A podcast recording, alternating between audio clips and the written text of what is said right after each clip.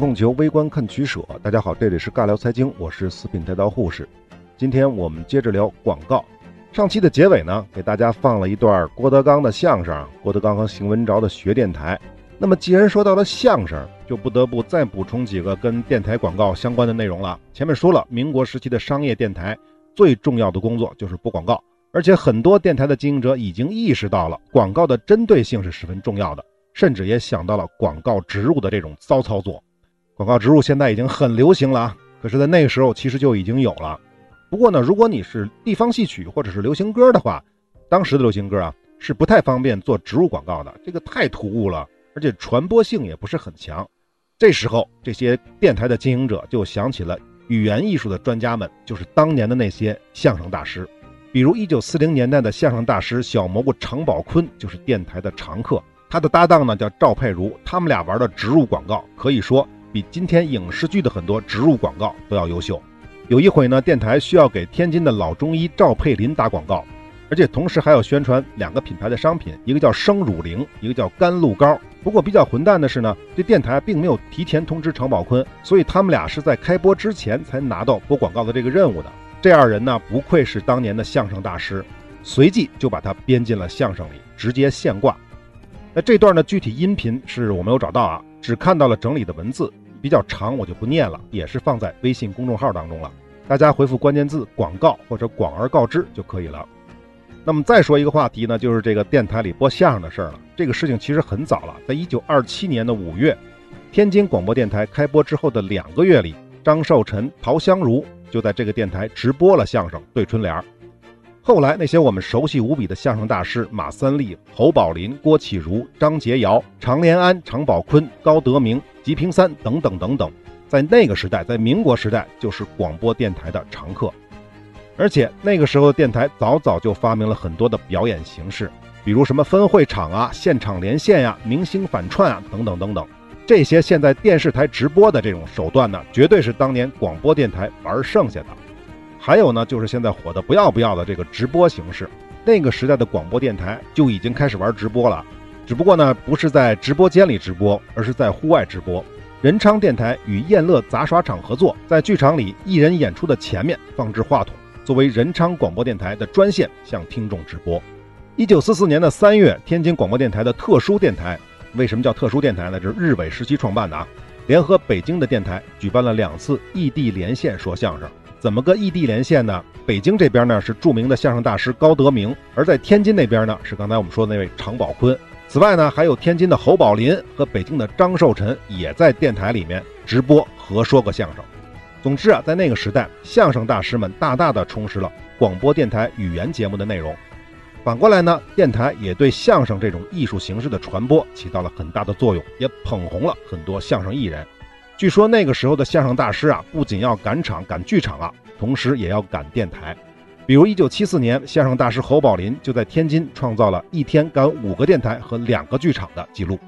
那电台呢，我们也说的差不多了啊。我们下面来说下一个民国时期的广告形式，这就是霓虹灯广告。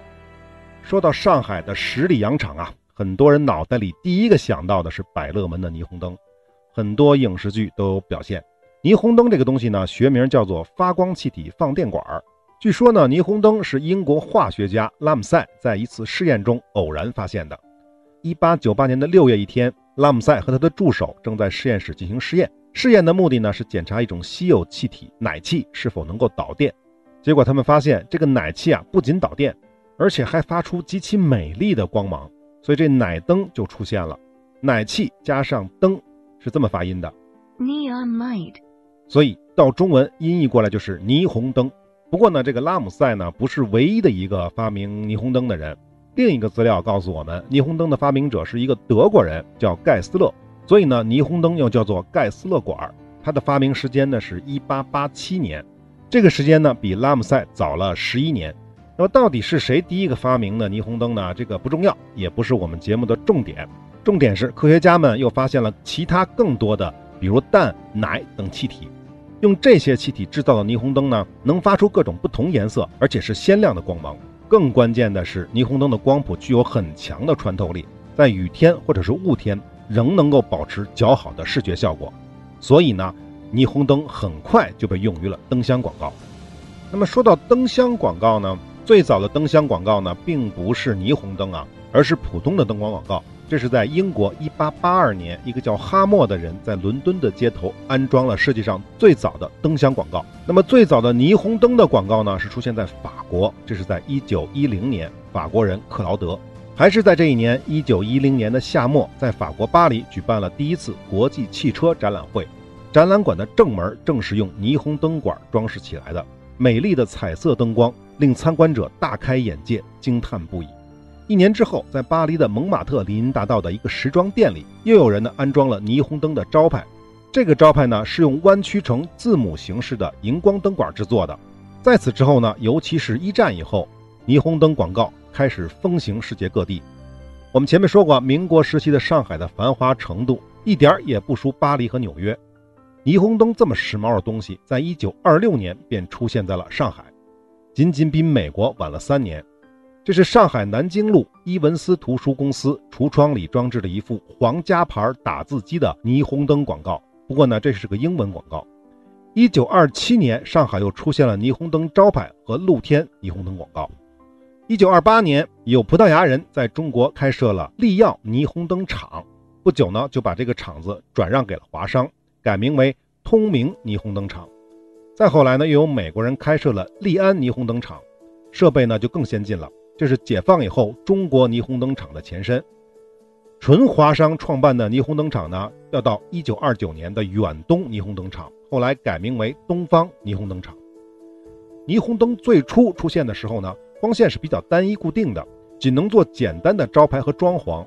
在此之后呢，技术呢不断的改进，颜色也多种多样，光线呢还能跳动变换，可以制作各种图案，这样就栩栩如生了。于是商店啊、酒楼啊、戏院啊、舞厅啊。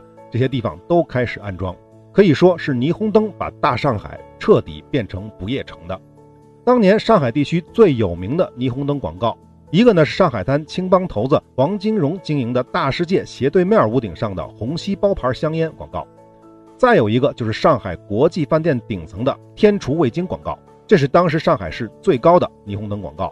不仅如此啊，为了推广霓虹灯广告。民国时期的商务印书馆还出版过一本霓虹灯广告术的书籍，专门讲解霓虹灯的原理和制作的方法。好，霓虹灯广告我们就说这么多了啊。下面呢，我们简单的说一下大橱窗广告。大橱窗广告就是大百货公司诞生的时候出现的这种广告形式。所谓的大橱窗呢，其实就是商品的陈列广告。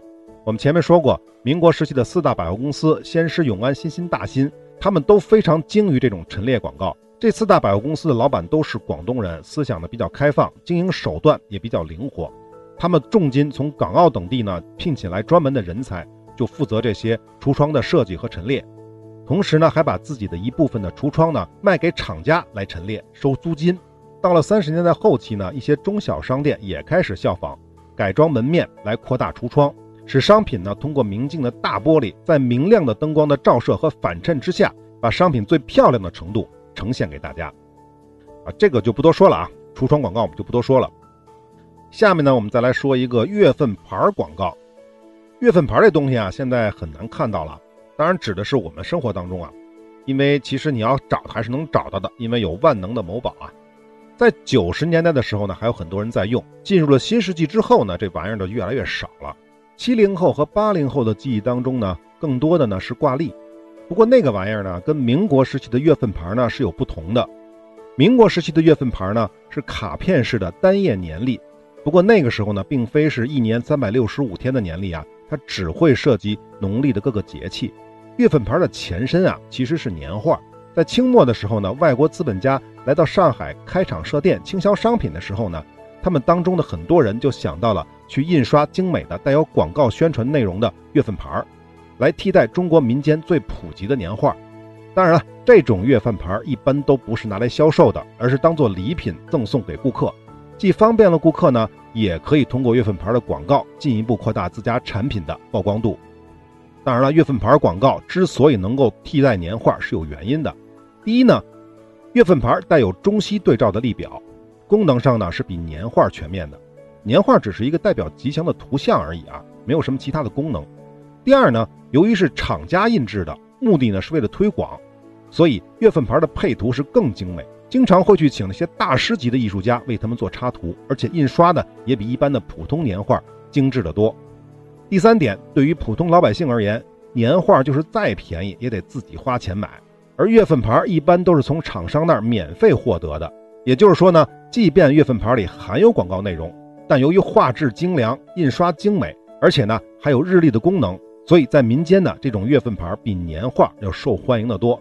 多说一句啊，其实，在月份牌出现之前就已经出现了广告年画了，但基本呢都是清末的一些画报社赠送的，赠送给自己顾客啊。一八八四年创刊的《点石斋画报》，这个我们前面说过的啊。每年的春节之际，都要向读者赠送单页单色的大年画，比如任伯年的《岁朝清供图》之类的，等等等等啊。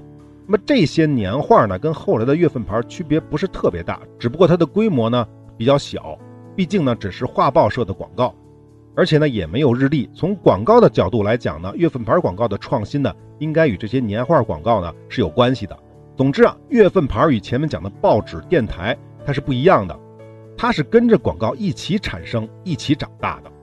根据年画史专家考证，月份牌一词最早出现于清光绪二十二年，也就是一八九六年，上海四马路鸿福来吕大票行随彩票附赠了一种沪景开彩图中西月份牌。这个事情出现之后呢，月份牌这个词就被沿用下来。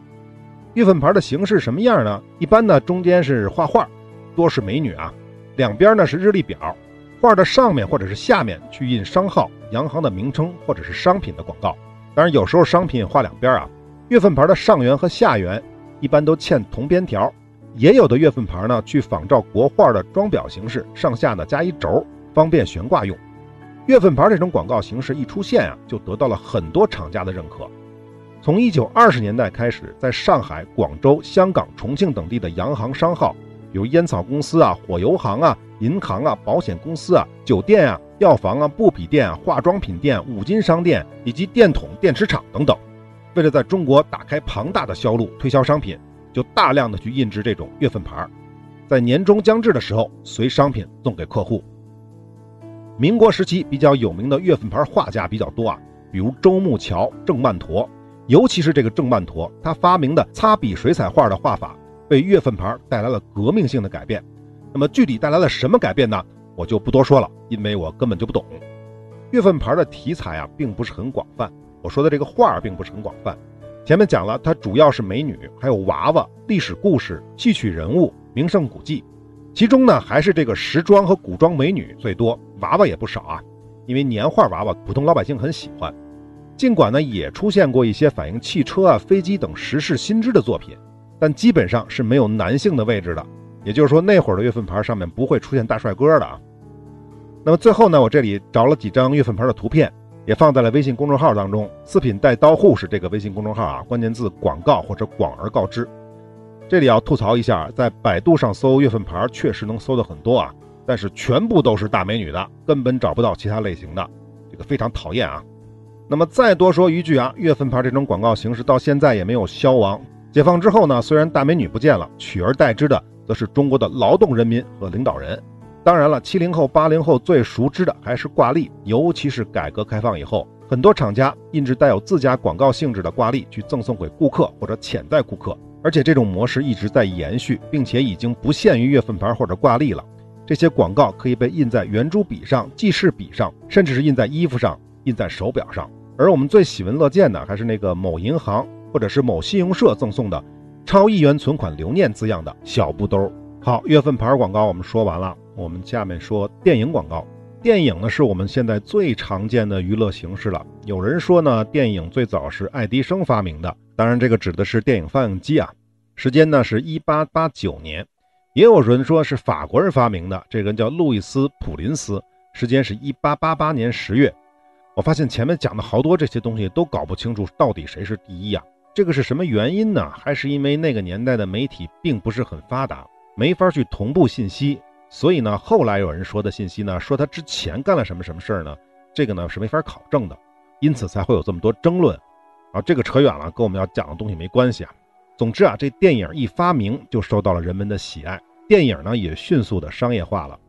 一八九四年至一八九五年，在欧洲出现了电影院。一八九九年，也就是四年之后，在中国就出现了电影。一九零七年，最早的电影院就在上海建成了。同年，电影的拍摄也在上海开始，并在民国二年就拍摄成了中国第一部故事片。电影呢，作为最新的艺术形式，迅速引起了大量的受众。很多人啊，尤其是当时有知识、有文化的这些人呢，很早就进入电影院。电影院的流量啊，迅速激增。所以呢，将这些电影观众作为广告受众，它也就理所当然了。因此，电影广告业在上海就诞生了。一九二三年前后，英商英美烟草公司曾经在上海开办了动画片绘制所。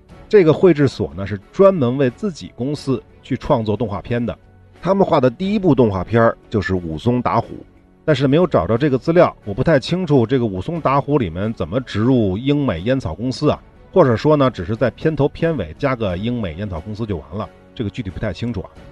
到了一九三零年，上海华商广告公司开始代理电影广告，可以想象啊，将近一百年前。去电影院看电影，影片播出之前跟现在其实是一样的，我们一样要看几段广告才能正式进入故事片唯一不同的是呢，那个时候前插广告是无声的幻灯片，可以理解为 PPT 广告。说到这里，大家是不是就不会再抱怨什么了？在看电影的时候，至于电影本身的广告宣传行为，我们就不多说了，无非就是前面说过那些报纸媒体啊、电台媒体啊、户外媒体这些形式。这跟剧院的广告模式基本上是一样的。好，电影广告我们就简单说这么多啊，能查到的资料并不是很多。至于民国时期的招贴广告呢，我们就不展开说了，其模式跟两宋明清类似，前面我们讲了很多了。我们唯一要说一下呢，是民国的传单广告，其实就是现在我们说的小广告了，也就是在人流密集分发的那种。这个东西呢，在民国是非常流行的。关于传单广告最早的记录，大家还记得是什么呢？就是隋灭秦后主的时候发的那个檄文，印了三十万张，大家还记不记得啊？但是呢，所谓这种传单啊，在中国古代并不是很多。那么可能在两宋的时候呢，就是纸张便宜下来之后呢，肯定是有的，但是相关的记录并不是特别的多。那到了民国之后呢，纸张的成本已经非常非常的低了。那么这个时期发个什么小广告就没有什么奇怪的了。说到传单呢，我们一般想到的都是撒传单啊，但是我猜啊。最早撒传单的应该也不是那些什么进步青年、进步学生啊，传单的内容也不应该是什么政治内容，很有可能就是那些被逼急了的厂家他们撒的商业广告传单。另外呢，由于民国时期已经建立起一套邮政系统，因此呢，很多广告传单呢是利用邮政系统进行分发邮寄的，这种模式在中国肯定是始于民国的。那么到今天呢，我本人还是会定期收到某个演出公司给我寄一份演出计划，音乐演出啊。为什么呢？只是因为我曾经替一个朋友买过一次音乐会的票而已啊。好，传统广告就简单说这么多啊，也没什么太多可说的。那下面再说什么呢？下面说一个飞行广告或者是空中广告。大家看没看过《西红柿首富》啊？中间有这么一段啊，王多鱼同学，也就是那个沈腾啊，为了追求夏竹，也就是女主啊。用了各种各样的手段，当然，同时用这些手段的目的也是为了尽快把钱花掉。所以呢，他就开始打广告，在公交站贴户外广告，到处呢去贴小广告，还有各种各样的广告牌，他都在用。另外还有一个广告是非常吸引眼球的，那就是空中广告。他雇了一艘飞艇，在上面刷上了“王多鱼爱下竹”。那这个飞艇呢，在后来推脂肪险的时候还出现过第二次。这两个截图我放在微信公众号了，大家有兴趣可以看一下，就不用去翻了。那么这种飞艇上刷广告字儿的，这就是空中广告。当然，用飞艇可以做空中广告，用飞机也可以，而且就是发生在前一段时间。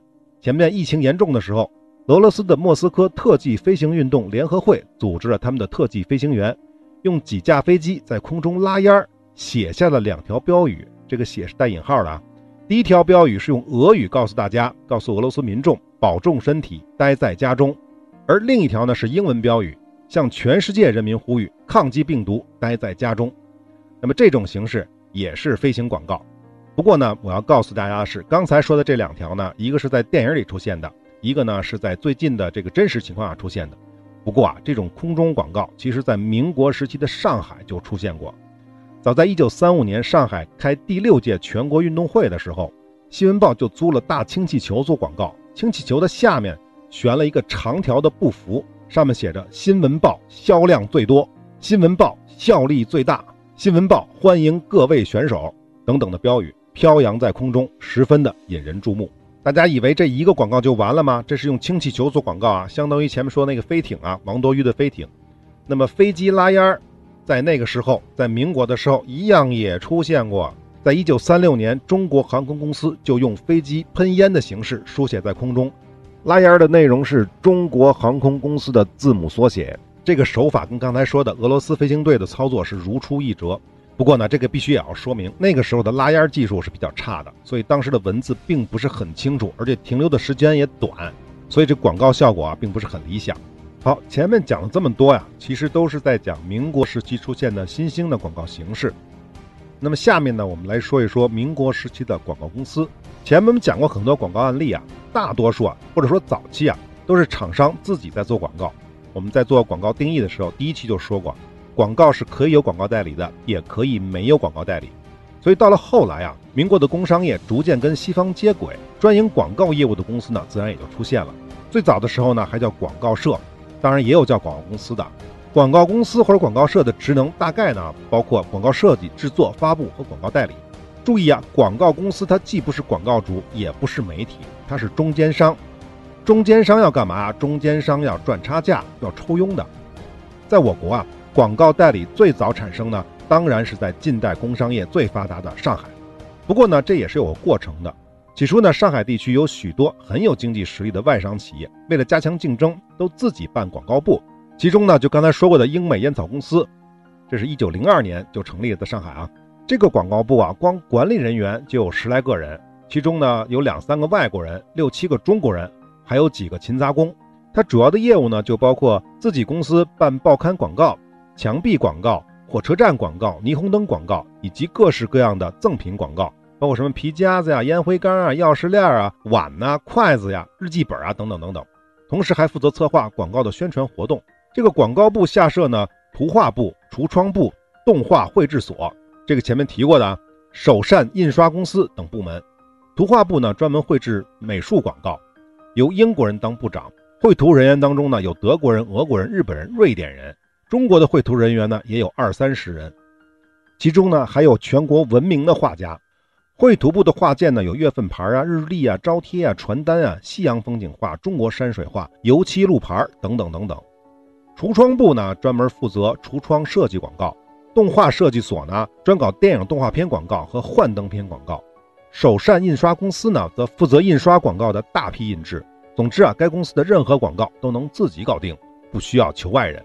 刚才说的这个是英美烟草公司啊，那么中国本土的民族工商业呢，也不例外，纷纷在自己的企业内部设立广告部，比如五洲药厂啊、信宜药厂啊、新亚药厂啊、三友实业社呀。华城烟草公司啊，南洋兄弟烟草公司啊，中国化学工业社啊，等等等等，都先后设立了广告部，为自己的产品做宣传。但是呢，并不是所有的企业都有能力兴办自己的广告部门。刚才也讲了一个广告部门，光画图的中国人画图的就有二三十人，所以我猜它整个广告部门呢，可能有上百人之多。这个呢，并不是每一个公司都能雇得起这么多人的。所以他们要做广告宣传的时候呢，就只能去依赖广告代理商了，这便催生了最早一批专营广告业的广告社和广告公司。在二十世纪初及二十世纪二十年代前后，外商开始在上海创办了广告公司。最早呢是英商和美商创办的克劳广告公司、麦克广告公司、比美广告公司、美林登广告公司，这个我们前面提过的。与此同时呢，上海地区的中国人呢也开始创办广告社。比如创建于一九一零年的明泰广告社、佑新广告社、陈泰兴广告社，以及国际广告社、新兴广告社、好华广告社、捷登广告社、耀南广告社，还有就是我们前面提到的创办于一九二一年的，后来成为独角兽的那个荣昌祥广告社。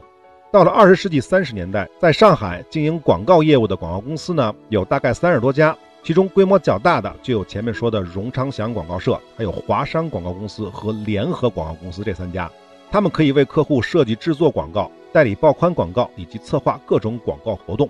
三个公司当中规模最大的就是前面说到的那个独角兽荣昌祥。关于荣昌祥呢，大部分的情况呢，我们前面介绍过几句，这里再补充两句啊。主要补充什么呢？主要这个荣昌祥啊，他这个创办人叫王万荣，他是右新广告社的原来一个工人，后来一点点做大。前面说过了啊，抗战时期，日寇在上海创办了太平广宣公司，就想收购荣昌祥。王万荣呢是严词拒绝。不仅如此呢，王万荣联络了右新和国际等广告社，组织同业工会，就跟这个日本人控制下的太平广宣公司进行对抗。但是对抗的效果如何，结局如何，这个在材料上是没有表现的。但是不管怎么样，我们知道，抗日战争胜利之后，荣昌祥成为了上海地区最大的广告社。这一点来讲的话，那么他在抗日战争期间应该也不会太差。另外啊，我吐个槽啊，无论是荣昌祥广告社，还是王万荣本人，无论是在百度百科还是在维基百科上，都没有他们的词条。从某种意义上讲呢，这个其实不太合理啊。毕竟这个荣昌祥是在解放前最大的广告社啊，而王万荣又是他的老板。那我想吐槽的是谁呢？不是维基百科和百度百科，因为他们都是由用户来贡献词条的、贡献内容的。我想吐槽的是这些广告人，现在的这些广告人啊，你们这些人作为从业者。而把这些历史全都忘记了，你们只去记西方历史那些著名的那些广告人，可是中国当年这些著名的广告人，你们为什么不去记呢？中国当年这些著名的广告公司，你为什么不去记录呢？你们是有责任和有义务，你们赚那么多钱啊，你们应该有责任有义务花一点点钱把这些历史整理整理。要知道，我们刚才讲的这些内容，大部分是从什么民国商战当中找出来的。而不是什么商业广告史之类的地方找出来的。我相信这些内容是能翻出来的，毕竟民国时期的很多东西是有报纸记录的，是有很多很多记录方式的。如果听众当中呢有大的广告公司的老板，尤其是 4A 这种档次的啊，当然我估计也不大可能啊，我就这么一说。如果您是的话，尤其如果您是中国人的话，我还是建议您去资助一些学者，把中国近代，尤其是民国时期的这些广告史捋一捋。让现在的这些广告人记住当年的这些英雄，啊，这就是对荣昌祥的主要的这个补充啊。那么除了上海之外，二十世纪二十年代，中国的其他城市也陆续的出现了各种的广告社、广告公司。比如一九二零年，涂子清开办的武汉第一家广告公司叫兄弟广告公司。这个涂子清本人就是个出色的广告设计和制作专家。武汉的大厂商的商品广告和店面装饰。一般都是由兄弟广告公司承制的。一九二七年，中华国货博览会打算在武汉召开，它的装饰布置和商品广告这个项目呢，就被兄弟广告公司给拿下了。不过呢，后来这个博览会呢，因故迁到了杭州西湖去召开。但即便是如此，这个装饰广告这个活呢，依然是这个兄弟广告公司承包。一九三一年到一九三八年，武汉地区还开办了美达广告社、联合广告公司、美美广告公司、立动广告社。大陆广告社等等等等，这是武汉地区啊。那么北京地区出现最早的广告社呢？据说是一九二一年创办的杨本贤广告社。不过这家广告公司的主要业务不是广告设计和制作，它的主要业务呢是代理，主要是代理报纸广告。天津大公报在一九三三年九月二号的第十版就刊载过杨本贤广告公司的广告，这个广告内容就已经明确了告诉它的性质了。这话是这么写的：该社能代理《世界日报》等三十家报纸的广告，就是干这个的。那后来呢，这个杨本贤广告社呢，又增加了电台的广告代理和影片的广告代理这些业务。这是北京的。那么天津地区早期比较著名的广告公司呢，有大陆广告公司、新中国广告社等几家。大陆广告公司呢，起先是做印刷广告业务的。一九二六年七月七号创刊的《天津北洋画报》的第二号头版的位置就有这个广告公司的广告。很简单，就一句话。天津大陆美术广告印刷公司，天津东马路六几里，电话总局五二六，就这么简单啊。到了一九二八年，大陆广告公司还开始代理天津本部各报的广告业务。那么，天津大公报一九二八年的十二月十九日第八版刊登的广告就写过这个：大陆广告公司专办本部各报广告，收费最廉，信用可靠，日租界荣街南首。这是它的地址。当时呢，天津另一家广告公司比较有名的是新中国广告社，它的主要业务呢也是代理天津本部的主要的报纸广告，比如当时的大公报啊、盖世报啊、拥抱商报、新天津报、午报啊、京津泰晤士报啊这些报纸的广告业务。好，说了这么多广告社，其实我们可以看得出来啊，广告代理公司其实主营的业务啊并不完全相同。或者说呢，他们的优势并不完全相同。有的强项呢是广告设计制作方面，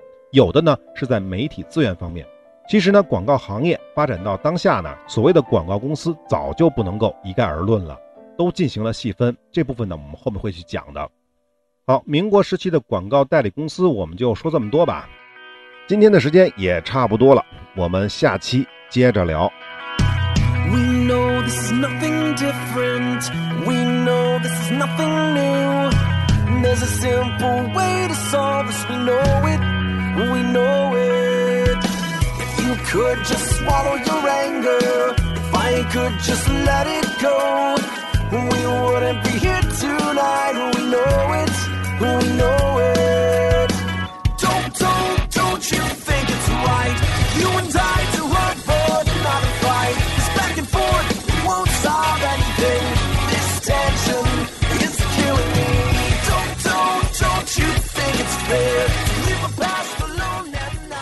信任、信用和信誉是一切经济活动的基础，也是一切人类活动的基础。不过呢，主流的各大音频平台并不完全信任我们的内容，因此部分系列的内容并没有在您所收听的平台收录，或者呢是收录之后被下架了。但是没有关系，您也可以搜索微信公众号“四品带刀护士”，关注之后呢，就可以得到完整内容的推送了。另外呢，从阿富汗系列开始，我们也同步在微信公众号更新最新的节目。欢迎来加个关注。最后，如果您喜欢我们的节目，请点赞、转发、关注、收藏，这是对我们最大的支持。好，我们下期再会。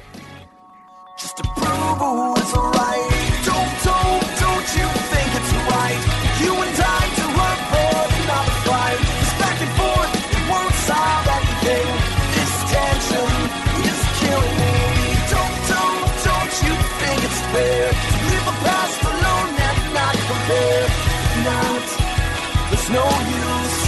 not, we're destined for failure.